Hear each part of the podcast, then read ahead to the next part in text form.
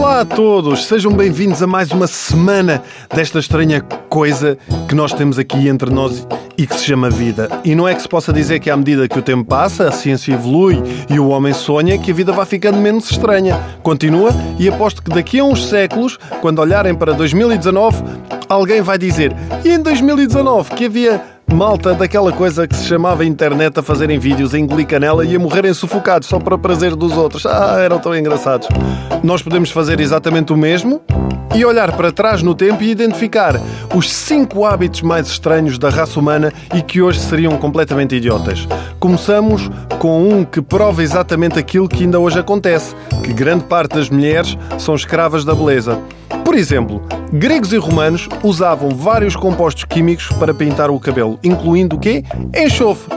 No século XVII, as mulheres adoravam enterrar a cabeça em soluções corrosivas que continham, por exemplo, chumbo, para ficar com uma cor assim loura, bonita de morrer. Literalmente, porque passado poucos anos, a usar aquilo acabavam por falecer. Mas faleciam lindas!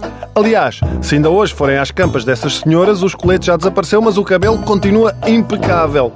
Hoje, não sei se será assim muito diferente. O que não falta aí são casos de pessoas que vão comprar tintas para o cabelo nos chineses e que, para além do louro platinado ser na verdade branco senhor a terceira idade, ainda se arriscam a reações químicas inusitadas, como ficarem a brilhar no escuro durante 15 dias.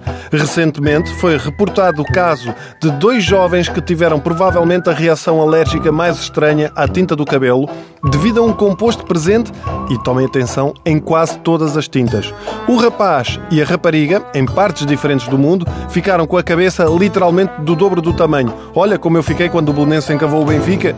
E se fizerem a pesquisa na internet, os jovens parecem, na verdade, extraterrestres, porque a cabeça é assim. Os, ficaram mesmo estranhos, com os olhos muito grandes e, e a cabeça grande, mas depois o, o, maxilar é do mesmo tamanho. Olha, vai na volta. Foi isso que aconteceu àquela malta que acha que foi raptada por ETs e afinal era só uma vizinha da frente com o vermelho fúcsia mal aplicado. Eu próprio já apliquei coisas na cabeça. Vivi nos anos 90 e naquele período estranho em que a malta tentava descolorar o cabelo com água oxigenada e um pó branco, que era o descolorante.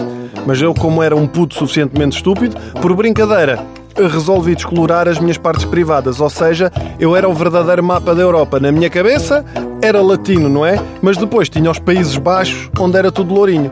O pior de tudo foi quando começaram a crescer. Mais parecia a cabeça daquelas donas de casa louras falsas, mas com um grande nariz. Pronto, já chega.